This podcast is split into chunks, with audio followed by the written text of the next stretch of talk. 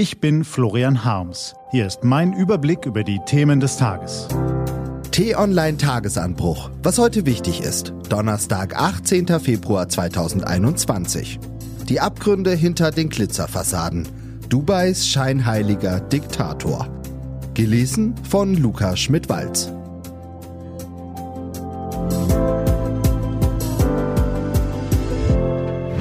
Was war? Es war einmal.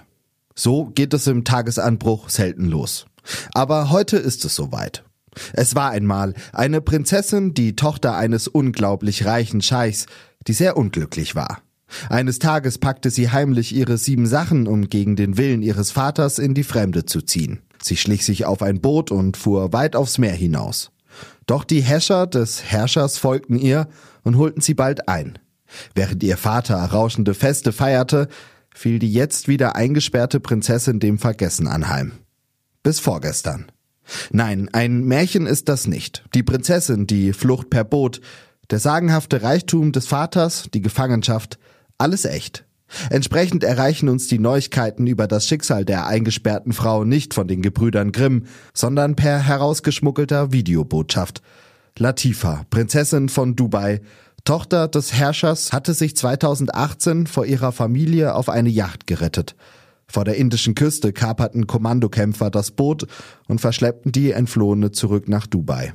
In den heimlich gedrehten Videoschnipseln schilderte sie nun ihre Gefangenschaft, ohne Perspektive auf Befreiung und unter permanenter Überwachung. Glanz, Glamour und Reichtum täuschen über brutale Verhältnisse und ein Klima der Angst hinweg. Könnte man meinen, und dabei an die vornehme Familie denken. Doch das wäre viel zu kurz gegriffen. Dubais Diktator Mohammed bin Rashid Al Maktoum inszeniert sich gern als weltoffener Herrscher.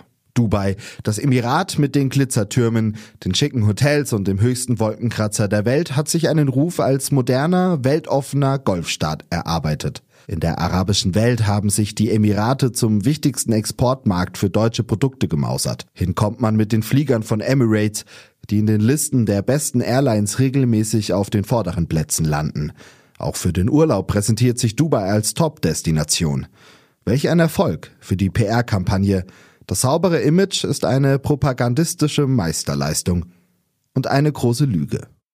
Die Wahrheit erkennt, wer genauer hinschaut und sieht, was man in den Vereinigten Arabischen Emiraten sonst noch so macht. Wo fangen wir da bloß an? Beim Schmuggel harter Drogen nach Europa? Bei den Berichten über Menschen, die für ihre Tweets unbefristet ins Gefängnis wandern und es allenfalls per Gnadenakt wieder verlassen? Bei den gefürchteten Geheimgefängnissen, die von den Emiratis und ihren Handlangern im Jemen betrieben wurden? Bei der Kampagne zur Ermordung politisch unbequemer Personen, für die US-Söldner im Auftrag der Emirate im Jemen wüteten? Oder sollten wir eher auf andere Söldnertruppen schauen, zum Beispiel die berüchtigten Janjaweed-Milizen aus dem Sudan, die dort einst für Massaker in der Darfur-Region verantwortlich waren, berichten zufolge inzwischen aber im Auftrag der Emirate in Libyen zuschlagen. Staunen wir darüber, dass die Emirate nach US-Informationen dort auch noch Putins russisches Söldner finanzieren? Dass sie in Deutschland Panzer kaufen und sie in den Krieg im Jemen schicken? Oder gehen wir lieber den vielen Hinweisen auf Folter in emiratischen Gefängnissen nach? Das Verschwinden einer Prinzessin hinter Dubais glitzernden Palastmauern mag da noch als das geringste Problem erscheinen. Ins Reich der Märchen gehört das Schicksal der Prinzessin aber leider nicht. Eine Moral hat die Geschichte trotzdem. Wir sollten das Glitzern und Funkeln nicht bestaunen, sondern die Abgründe hinter den Fassaden sehen und eine humane Entscheidung treffen. Nach Dubai fährt man weder in den Urlaub noch zum Shopping. Für Menschenfreunde ist dieser Flecken Erde tabu. Was steht an? Die T-Online-Redaktion blickt für Sie heute unter anderem auf diese Themen.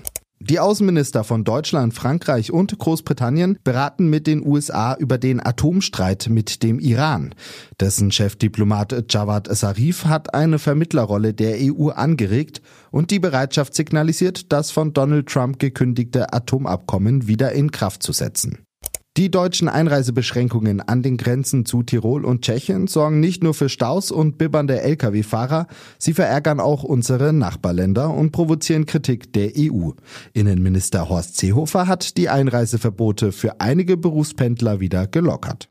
Und Das Superwahljahr hat begonnen und eine Partei trifft der Wegfall von Veranstaltungen wie dem Marktplatzwahlkampf besonders die Grünen. T-Online-Reporter Johannes Bebermeier hat sich vom grünen Oberstrategen Michael Kellner erklären lassen, wie er trotz Corona Vollgas geben will.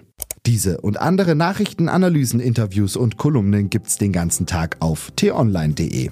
Das war der T-Online Tagesanbruch vom 18. Februar 2021. Produziert vom Online-Radio- und Podcast-Anbieter Detektor FM. Den T-Online Tagesanbruch gibt's auch zum Anhören auf t-online.de-tagesanbruch. Ich wünsche Ihnen einen frohen Tag. Ihr Florian Harms.